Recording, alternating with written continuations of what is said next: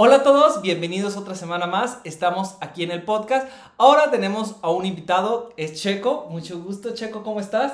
¿Qué tal? ¿Qué tal, mi queridísimo Fer? Pues muchas gracias, ¿todo bien? Eh, gracias por invitarme aquí a tu espacio. No, de nada. Esta semana eh, está invitado él, el cual vamos a hablar de un tema súper, súper importante, de lo que realiza, algunos consejos que nos va a dar por ahí. Pero, sin más ni menos, preséntate. ¿Cuántos años tienes? ¿De dónde eres? Edad, todo, todo, todo para que te conozca. Bueno, pues yo me llamo Sergio, eh, tengo 30 años, eh, vivo aquí en la ciudad de Querétaro. Originalmente soy, este, soy de Feño, ahí nací, pero crecí y toda mi infancia la tuve aquí en Querétaro.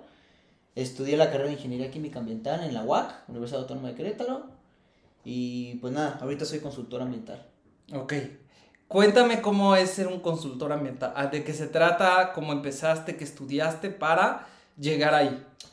Ok, pues prácticamente todo empezó porque tenía una maestra que siempre, todo el tiempo, me alentaba mucho a aprender sobre química, curiosamente. Entonces, pues, eh, obviamente, ya sabe la adolescencia, quiere ser rebelde, todo eso. Como que no, no te late ese rollo. Pero pues una cosa me llevó a la otra y terminé estudiando ingeniería química ambiental. Entonces, este, ya de ahí regresé y empecé a trabajar en una consultoría. Nosotros lo que hacemos prácticamente son proyectos ambientales para, para empresas de todo tipo. He trabajado desde hoteles hasta minería, eh, incluso hemos trabajado con CFE, con Walmart. Entonces prácticamente lo que hacemos es que sus operaciones sean seguras. Por ejemplo, Walmart maneja mucho gas. Vemos que sus instalaciones sean seguras, que no vayan a provocar algún incendio. Eh, y sobre todo, bueno, que cumplan con toda la parte ambiental, ¿no? El gobierno, porque aquí en México les piden a las empresas que cumplan con cierta legislación ambiental, toda la normatividad. Pues sí, prácticamente tienen que estar eh, entregando estudios anuales, ciertas verificaciones entonces nosotros los apoyamos con eso, realizamos también los estudios y verificamos que estén haciendo bien. Podemos Las auditorías. Exactamente, auditorías. Qué interesante. ¿Y cómo es eh, trabajar primero regular con una empresa tan grande como por ejemplo Walmart? ¿Y cómo es en México la parte ambiental? Que seguramente hay muchos clichés, muchos temas este, buenos o malos que puedes, este, eh, mucha gente no estar de acuerdo porque pues como dicen en México, puedes hacer lo que tú quieras y nadie, se ve, nadie te ve. Por ejemplo, tan fácil tirar, tirar cascajo en un terreno público. Entonces, este, ¿cómo es esa parte?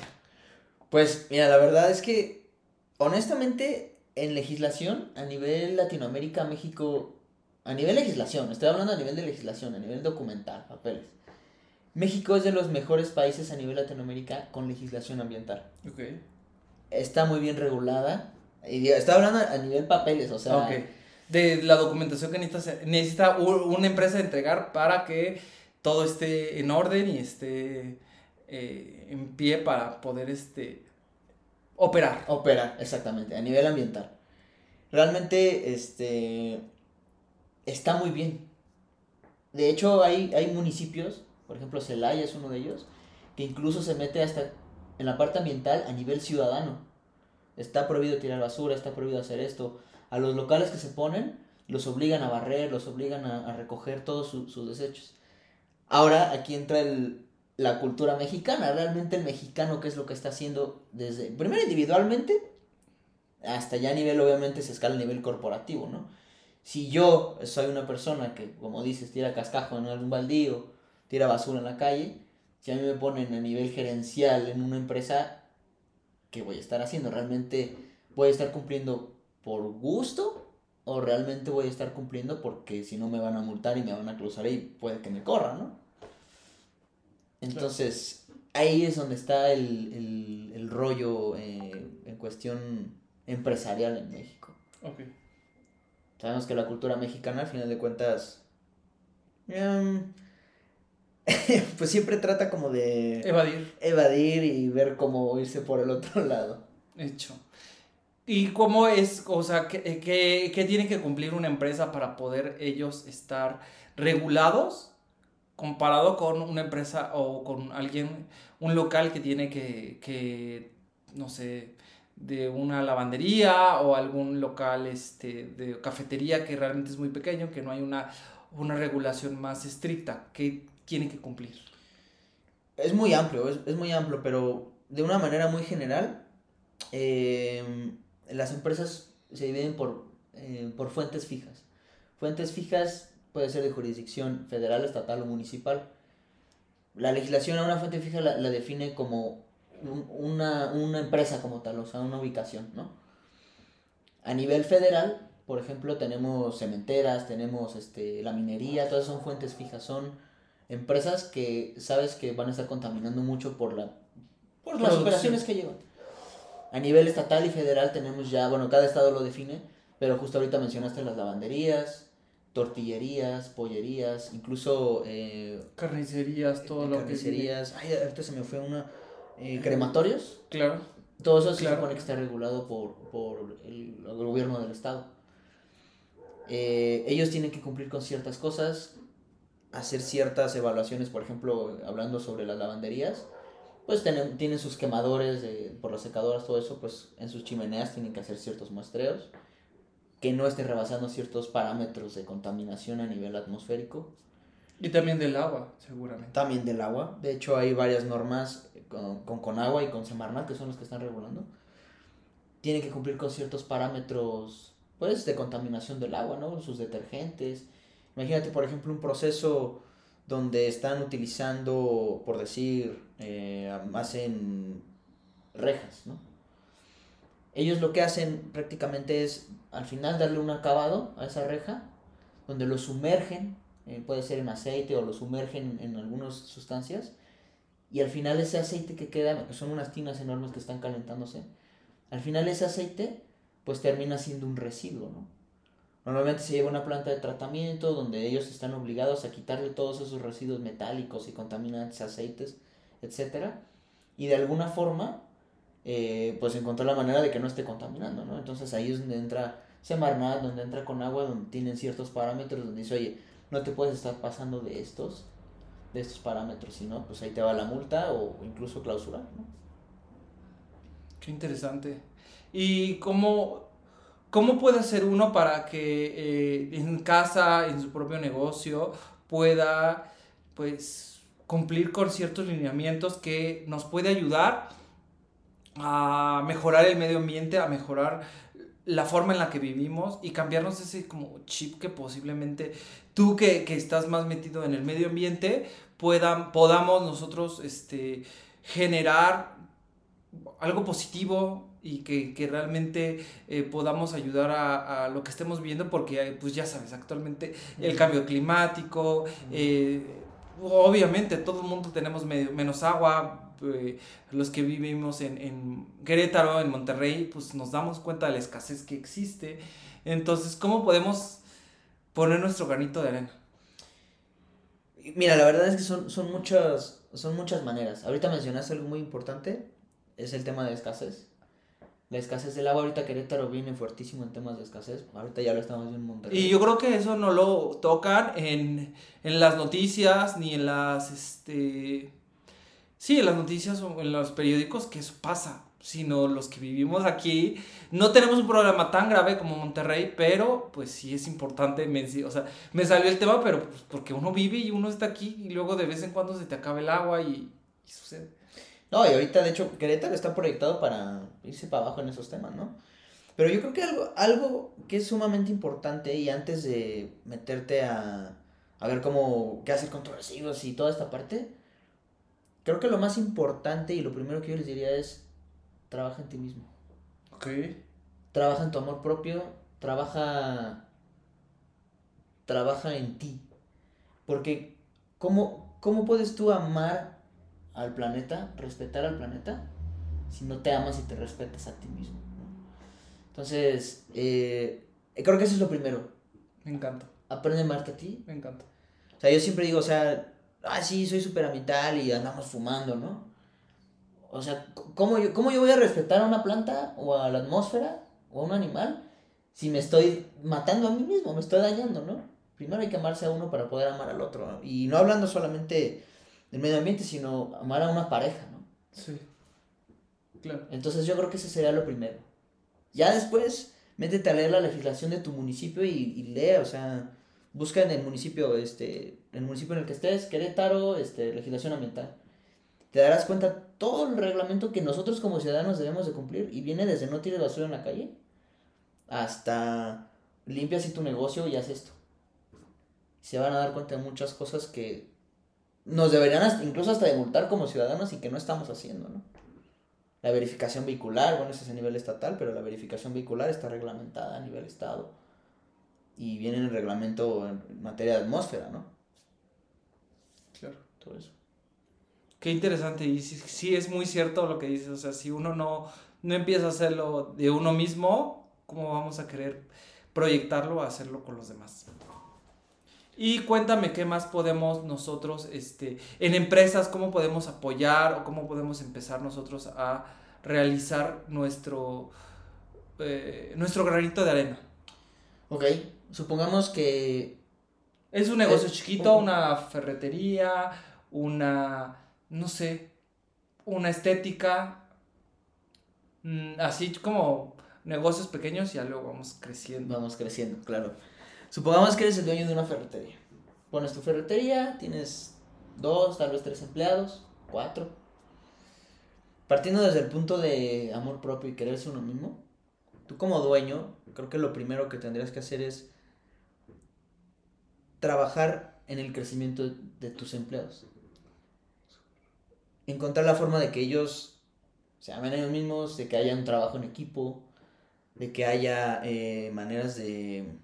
mm, que haya crecimiento en la empresa, digamos. Obviamente si están incómodos, si no están a gusto en tu trabajo, aparte de que lo van a hacer con mala gana y no lo van a hacer bien y no van a atender bien a los clientes, ¿cómo les vas a decir tú que cuiden el planeta? ¿no? Entonces, paso uno, tú como gerente trabaja en ti. Paso dos, ayuda a tus empleados a que trabajen en ellos mismos. Paso tres, empieza a capacitarlos en materia ambiental, que cuiden el agua, que apaguen la luz cuando no vayan a estar, eh, que empiecen a separar sus, sus desechos, sus residuos. Incluso ya todo lo que tengan, por ejemplo, eh, toda la, la materia orgánica, llevarlo a algún centro de acopio. Hay, hay centros de acopio que ellos hacen el compostaje por ti. No necesitas tú tener tu composta ahí mismo. Qué chido. En un mismo refrigerador, congelador, lo dejas, se los llevas y que ellos hagan bolas, ¿no? Ellos hacen su composta y todo, lo separan y pues le hacen todo el proceso de reciclaje. Por ahí podemos empezar. Yo creo que lo básico en materia ambiental de cualquier negocio, hogar, empresa en general, se divide en diferentes materias. Voy a enumerarlas para que estén conscientes de ellas. Tome nota. Agua, aire, todo lo que contamina el aire, residuos, toda la basura que generamos en general, suelo, que no contaminemos hacia el suelo, energía, energía va desde el consumo de gas, por ejemplo en el hogar, gas, na- gas natural, gas LP, hasta energía eléctrica, ¿no? Son como las materias básicas. Ya en, hablando ya sobre empresas más grandes como minería y todo eso, pues está la parte de riesgo ambiental, que no vaya a explotar algún tanque por ahí, cosas de ese estilo eh, o algo que pueda provocar un incendio, pues, va por ese lado. Y ya a nivel empresarial está una materia que se llama gestión ambiental. Eh, toda la parte, como a nivel de procesos, a nivel de procedimientos internos, cómo voy a gestionar todo, todas las materias que mencioné, cómo las voy a gestionar. Entonces, en un documento escribir, hablando sobre la misma ferretería, ok, eh, yo dejo documentado que la basura se va a recolectar y se va a llevar martes y jueves y van a venir por ella y se van a llevar solo el aluminio. Y los demás días se van a llevar todo lo que pueda ser compostable. Y los sábados voy a capacitar al personal en materia ambiental. Y todo eso se va gestionando. A eso se refiere gestión ambiental. Ok. Obviamente puede ser tan amplio como tú quieras, ¿no? Claro. Qué Claro. interesante. Nos, nos das un poco de conciencia lo que muchos eh, no hacemos o dejamos de hacer porque creemos que los demás, este, igual, pensamos y creemos que lo están haciendo, pero pues tarde o temprano no estamos poniendo eh, de nuestra parte para poder lograr pues, un cambio que necesitamos ya de ya. Pero ya de ya. O De sea, ya, de ya. con Y mayúscula y en rojo y subrayado. O sea, La verdad es que sí, a nivel sociedad sí, no, sí nos hace falta, nos hace falta como crecer esa parte. Y sobre todo agarrar conciencia, ¿no? Desde nivel escolar, desde nivel... Desde, es que es algo que se trae desde, desde casa, ¿no? Desde la familia. Sí, o sea, no, por ejemplo, yo recuerdo que ha de haber salido hace como más de 20 años de la, de la prepa, pues sí, te dan un poco de, de medio ambiental y de que lo que sucede cuando tiras basura y todos los, este, los desechos y la luz, el agua, pero pues tarde o temprano no sé si se siga dando eh, cómo, cómo hacer composta, cómo hacer este, eh, qué problemas puede suceder. Y yo creo que es, además de, es muy importante poderlo realizar y que se siga dando capacitaciones, ¿no crees? Que se siga dando esa parte de, que nosotros podamos eh, tener conciencia del problema tan grave que, que estamos viviendo. O sea, nada más como que pues lo que realmente los que pagamos y estamos al 100 con, con nosotros, pues te das cuenta que, cada vez es más difícil, la vida es más difícil y, y obviamente todo se vuelve más caro. O sea, el agua es más cara, la luz, el gas, este, por, por lo mismo que además de que somos más, yo creo que también la escasez o qué puede, qué, qué puede estar pasando.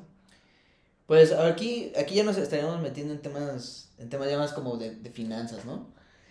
Eh, obviamente, bueno, sabemos que la economía y el medio ambiente pues están totalmente de la mano. De hecho, los tres pilares de la sustentabilidad, pues economía, medio ambiente y sociedad, ¿no?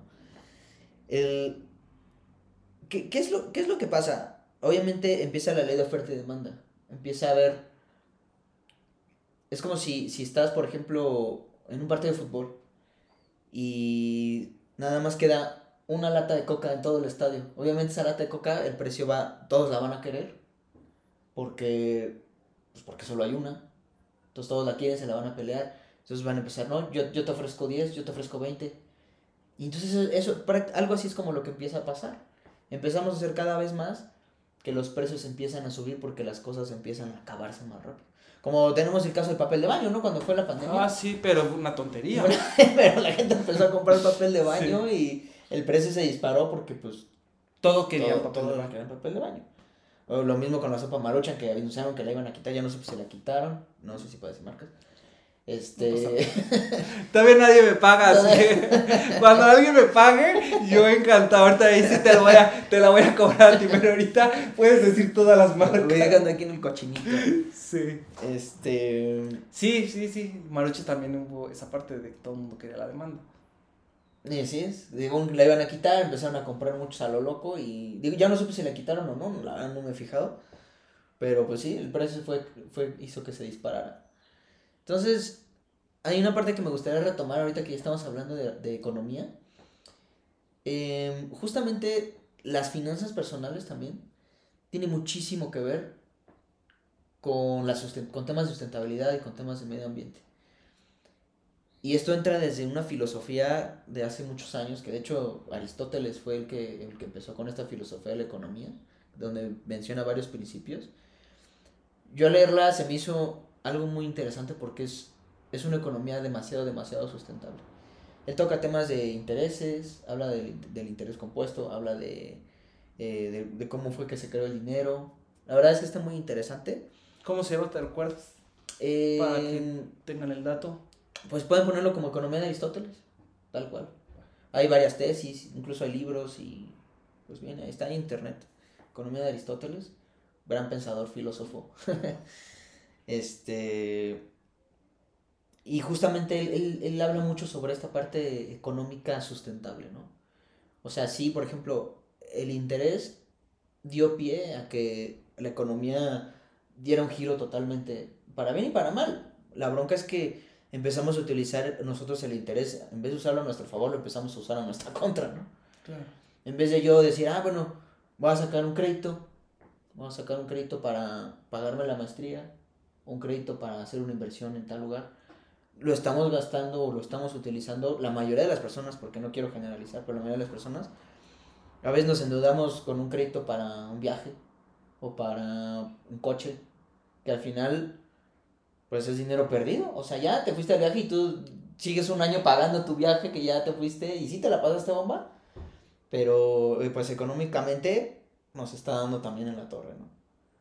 Entonces, este, también creo que es un punto interesante la, economía de Aristóteles a revisar. Tiene por ahí varios, varios conceptos.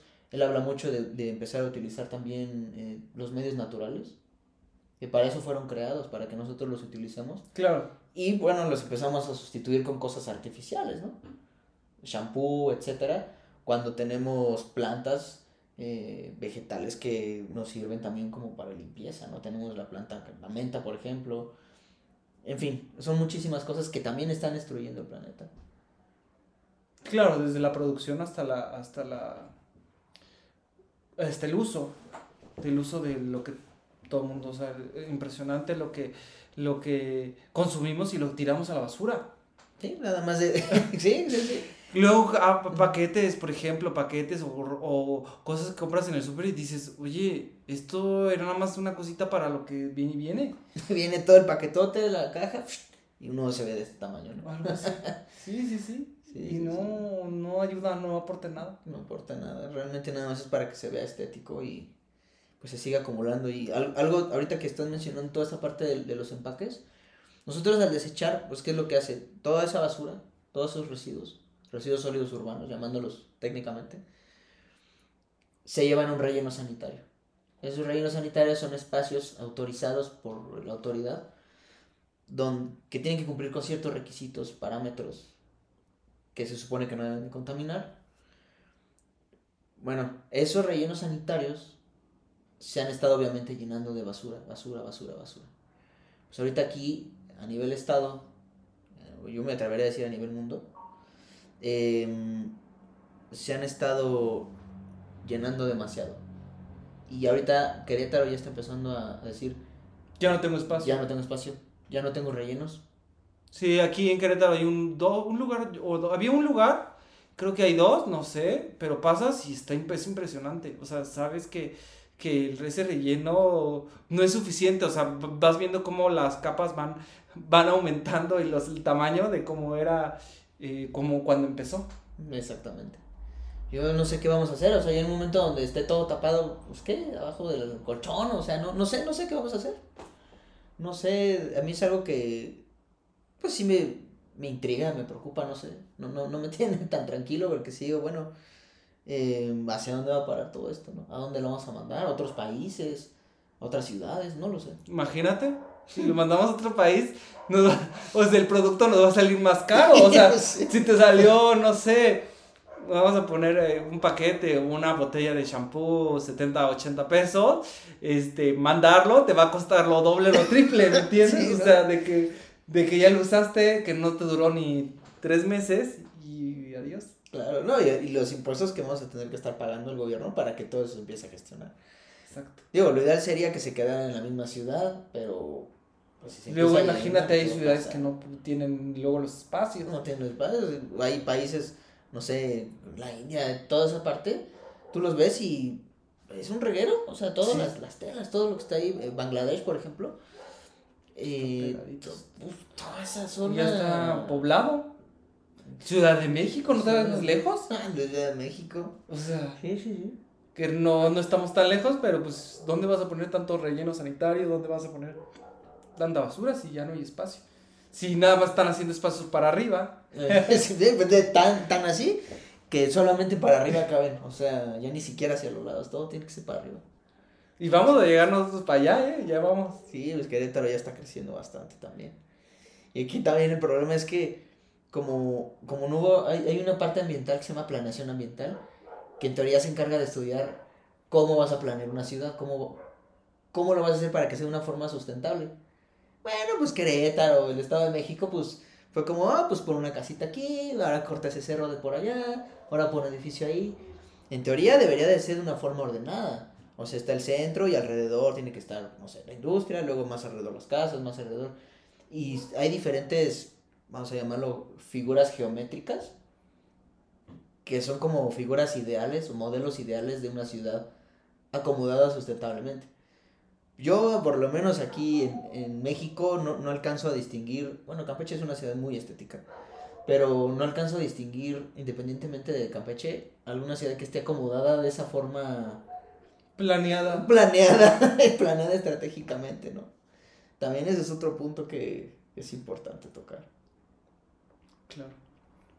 Sí, sí, te digo que realmente vamos creciendo eh, y es una cultura, pues creo que es cultura y, que vamos teniendo en México, porque posiblemente en otras ciudades pues hay un poco más de planeación, un poco más de, de conciencia ambiental, conciencia económica de lo que estamos, este, o de lo que se está viviendo, pues como yendo 20 pasos más adelante, que realmente, que, nos, que nosotros que pues, este, por desgracia, como vamos creciendo, vamos haciendo las cosas. Entonces, tan fácil eh, les compartimos que nosotros, por ejemplo, vivimos eh, en Querétaro y hay unos puentes como distribuidor donde pues vas a, a, todos lados. O sea, esos puentes llevan, pues yo que recuerdo, toda la vida. O sea, llevo viviendo más de 35 años aquí y esos puentes siempre han estado y te ayudan a llegar al, a tu lugar de origen en 10 minutos, 5 minutos.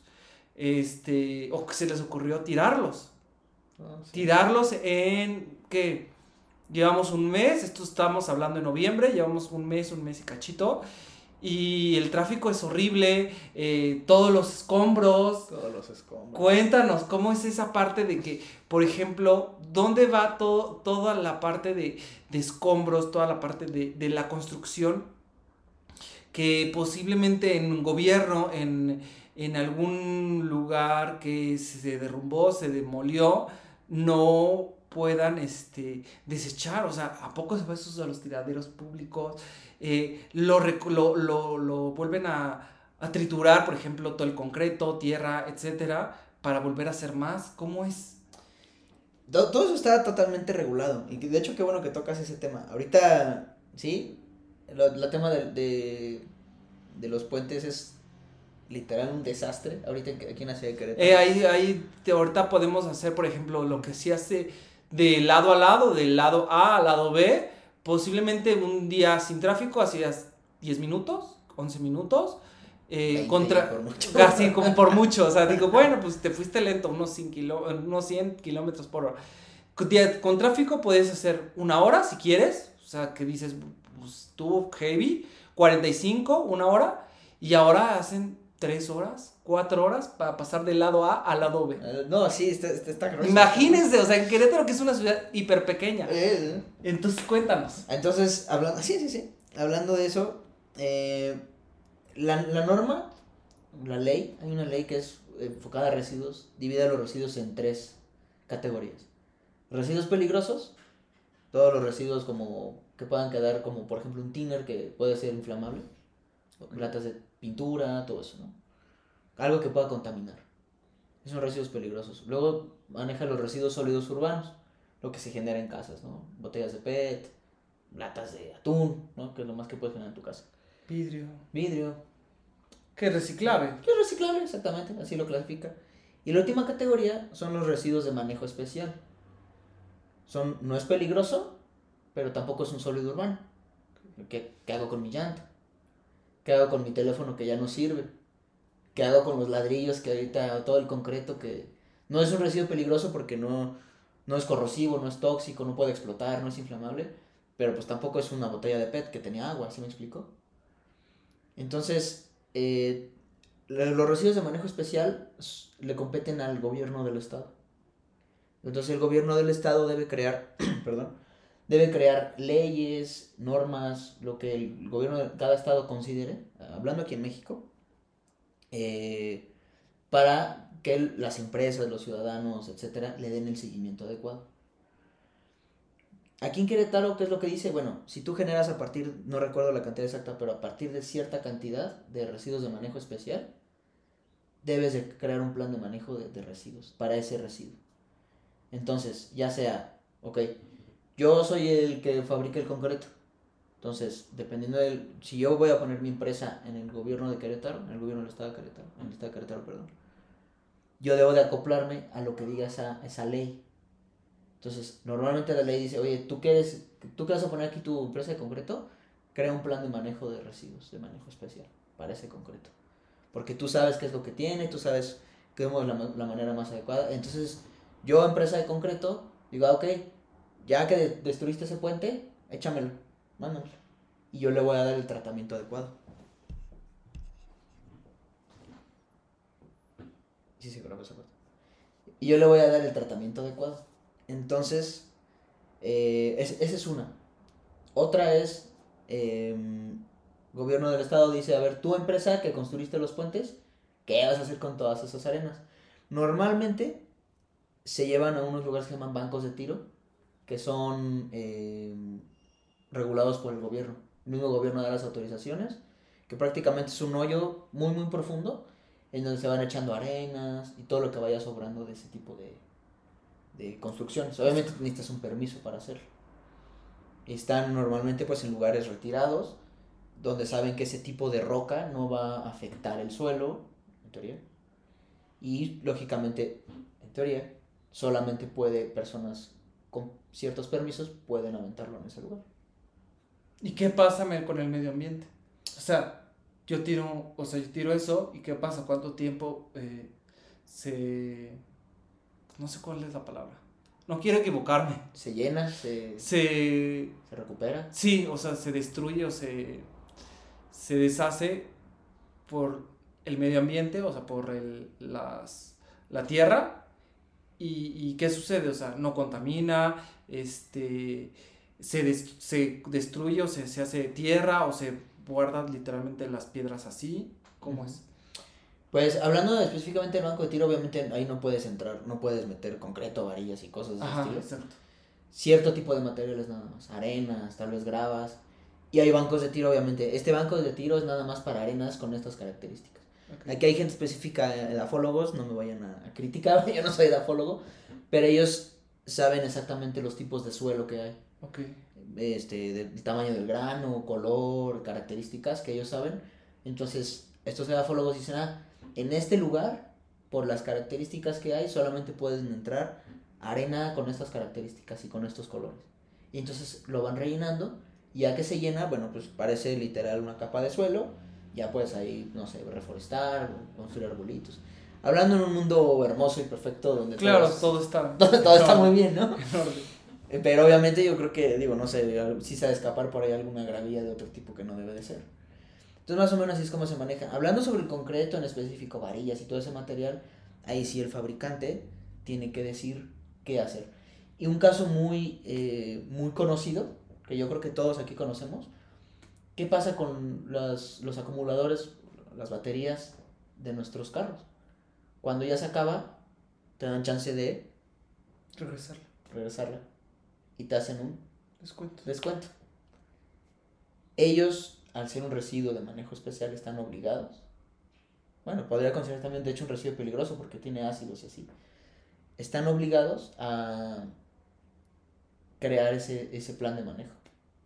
El gobierno los obligó a esa marca, el ETH, todos ellos, a que crearan un plan de manejo. La mayoría es que se alían. A ver, tú, tú, tú, aunque seamos competencia, vamos a aliarnos, vamos a hacer un plan de manejo, lo presentamos ante la autoridad y digo, ellos te lo venden como, ah, regresanos, te hacemos un descuento, pero realmente es un plan de manejo que se hizo a nivel federal. Ah, entiendo, como que diciendo, oye, para que eh, no estén las baterías tiradas por ahí o en tu casa, eh, regrésonoslas y te, para poder nosotros como justificar decir esa palabra. como justificar. Ellos le dan un tratamiento, no, no sé exactamente No, qué sí, yo tampoco. las destruyen, a lo mejor los ácidos los tratan de alguna manera o los meten en otras baterías. En ¿no? otras baterías, ajá, o la quitan los ácidos y le ponen otra batería, ponen no otra sé. bate- Ajá, sí, ahí hacen con los plásticos, han de reutilizarlo de alguna manera. Obviamente debería, bueno, debe de estar regulado este por el gobierno Claro. todo, esa, todo ese proceso, digamos. Qué interesante. sí. Qué interesante. Algo que quieras agregar, algo que quieras concientizar a otras generaciones, a, a- a posiblemente a los que te están viendo ahora y más adelante. eh, ¿cómo, ¿Cómo llegaste a, a hacer esto? O sea, ¿cómo llegaste a apasionarte o a gustar un poco del medio ambiente o para que otras personas crean y vean que, que sí se puede eh, llegar a, a lo que estás haciendo? Lo primero que les diría es, y regreso, trabajen en ustedes mismos, identifiquen qué es lo que vinieron a hacer en este mundo, y vayan sobre eso, porque ahí es donde está la felicidad, ahí es donde está la abundancia, ahí es donde está la lana, ahí es donde está todo. Eh, muchas veces, por decir, yo digo, ay, este, yo nací para, no sé, para pintar cuadros, ¿no? Pero muchas veces el ego, eh, la misma sociedad o, la misma familia dice, no, es que no quiero ofender a nadie, pero es que, no, ¿cómo la vas a armar, no? Este, los artistas se mueren de hambre, ¿no? Por decir algo. Pero entonces tú qué agarras y dices, no, pues me voy a meter de abogado. Realmente tú no necesitas para ser abogado. A lo mejor te vas a desenvolver y así, pero nunca vas a estar feliz y la lana pues medio te va a llegar. Pero si realmente haces lo que viniste a hacer, que hablando, retomando el ejemplo, yo vine a pintar cuadros, pues me voy a enfocar a pintar cuadros y ahí es donde va a estar todo. ¿Por qué? Porque lo vas a hacer con amor, porque lo vas a hacer eh, con mucho orgullo y porque lo vas a hacer con mucha pasión. Entonces, yo creo que lo que les puedo dejar es, hagan lo que, primero trabajen en ustedes, definan a qué vinieron a hacer y háganlo con muchísimo pasión. Y gocen la vida que a eso venimos, a gozarla. Y del medio ambiente, ¿qué, qué podemos empezar ya a hacer o qué, qué podemos eh, concientizar o quieres concientizar a los demás? Creo que ahorita lo, lo más importante es cuiden mucho el agua yo me quiero enfocar mucho en el agua, así les puedo decir, sí, como dije hace un momento retomando, em, leer la legislación a nivel local que tengas en tu municipio y en el estado. ¿Por qué? Porque eso te va a dar un, te va, te va a hacer un parteaguas de cómo ambientalmente deberías de estar tú como ciudadano, ciudadana. Em, y cuidar el agua, yo creo que ahorita es básico. ¿Por qué? Porque es un tesoro desafortunadamente le damos más importancia al oro, a la plata, que a algo que simplemente nos sirve para vivir y que se puede terminar en algún momento. Entonces el agua... O sea, si crees que tarde o temprano, no sé, ¿cuánto tiempo le das tú aproxima? Mm, pues algunas décadas. Yo sí le he hecho algunas décadas. ¿Unos dos? ¿Unos 20? Mm, yo creo que unas cinco décadas. O sea, yo, yo pienso... ¿Pero tanto? Yo, no, yo sí me hace mucho. Yo pienso que que sí nos va a tocar a esta generación sí, ver obvio. escaseces fuertes de agua. Ah, obvio, ajá, es lo que te voy a decir, o sea, yo cinco años, cinco décadas, o 50 años, no, yo creo que unos 30, unos 30 años. Unos 30 años. En menos de 30 años ya vamos, o sea, yo creo que en 10 años vamos a empezar a ver problemas graves, o sea, graves de que pues no vas a tener agua, o sea, en México, nosotros, yo, nosotros hablamos en México, o sea, en otros países pues no sé cómo estén viviendo, pero nosotros en México sí, o sea, porque eso, con, como decíamos, eh, contribuye al aumento de, de, de, costo en productos que podemos tener en nuestra vida diaria, desde, desde poder cocinar, desde poder llevarte una fruta, llevarte eh, algo a la boca, está cabrón. Está bien cabrón. Yo creo que sí, el rollo va por el agua, cuidarla y cuidarla y pues atesorarla literalmente. Aunque escuchar eso porque es bien importante. Es bien importante. Nos vamos a estar dando de topes y, bueno, no quisiera, ¿no? Pero... No, de que vamos a tenerlo claro. obviamente. no la más, ¿no? Sí, exacto. Sí, no, y cada vez es más cara. Cada vez es más cara. Cada vez este, pagas más por menos litros. Igual el agua potable. Es otro tema diferente. Es otro tema. Es otro tema más complicado. Agua potable me imagino que agua embotellada. Sí, embotellada, sí, para tomar. No, esa, híjole, esa está subiendo como, pues es que, pues vivimos de eso, o sea, no, hay de otra, ¿no? O sea, no, no puedes dejar de consumir agua, o sea, simplemente es vital, no te mueres así. Sí, Obviamente, entre más seamos, pues más vamos a consumir y lo que hablamos hace rato, los precios se van a disparar. Sí, la economía. Y eh, consejos, tips para eh, mejorar tus finanzas, tu economía, ¿qué nos puedes dar al respecto para poder nosotros eh, no tener o conciencia de, de, como dices, la, economía de, de nuestra vida diaria? La economía de nuestra vida diaria, yo creo que pero sí lo más importante es este cuidar el dinero sin exagerar.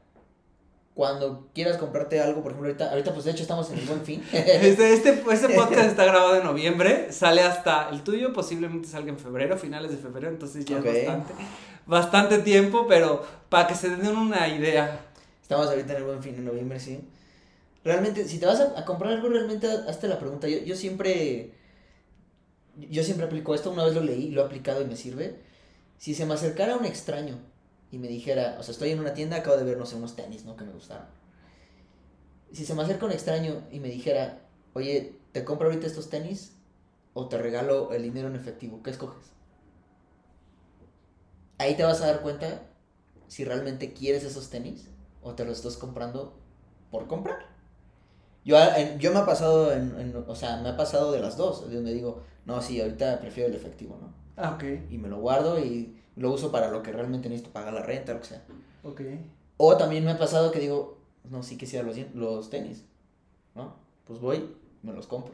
¿Por qué? Porque sé que a lo mejor ahorita yo estoy un poquito escaso de tenis, ¿no? O le vas a dar uso. o les voy a dar uso, exactamente. Entonces, eh, yo, yo, ya- yo creo que por ahí va. Yo siempre trato de hacerme ese, ese Ajá. cuestionamiento. A ver, realmente, si alguien se me acercara y me lo dijera, ¿qué, qué decisión tomaría? Y ahí te puedes dar cuenta si realmente necesitas la cosa ese objeto. ¿no? Mm, ¿Ya vieron? Es muy buena pregunta y muy buena, buen cuestionamiento que tenemos que hacer. Pues cuéntanos, ¿cómo te podemos seguir? Este, qué, ¿Cómo te pueden encontrar? Eh, si tienen alguna duda, si quieren aprender un poco más, o si alguna empresa te quiere contactar a ti o a donde trabajas para que nos, este, eh, nos digas un poco de ti y podernos encontrar. Claro, bueno, pues yo estoy en- ahorita en redes sociales. La única que manejo es LinkedIn. Estoy como Sergio Caravantes Guerrero. Ahí con todo gusto pueden seguirme, pueden este agregarme como amigo. Eh, por ahí les, les puedo dejar mi celular aquí con, con Fernando. Por si necesitan algún, algún consejo más personalizado, igual que mi correo electrónico. Eh, es todo.